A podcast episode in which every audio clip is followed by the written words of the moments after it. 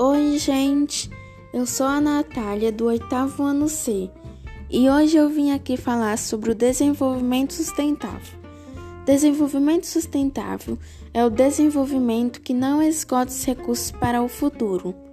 O desenvolvimento sustentável exprime a relação entre crescimento econômico, conservação ambiental e preocupação social. E para ajudar no desenvolvimento sustentável, podemos adquirir algumas medidas. A primeira, redução ou eliminação do desmatamento.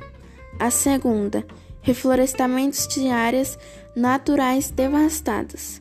A terceira, diminuição da incidência de queimadas.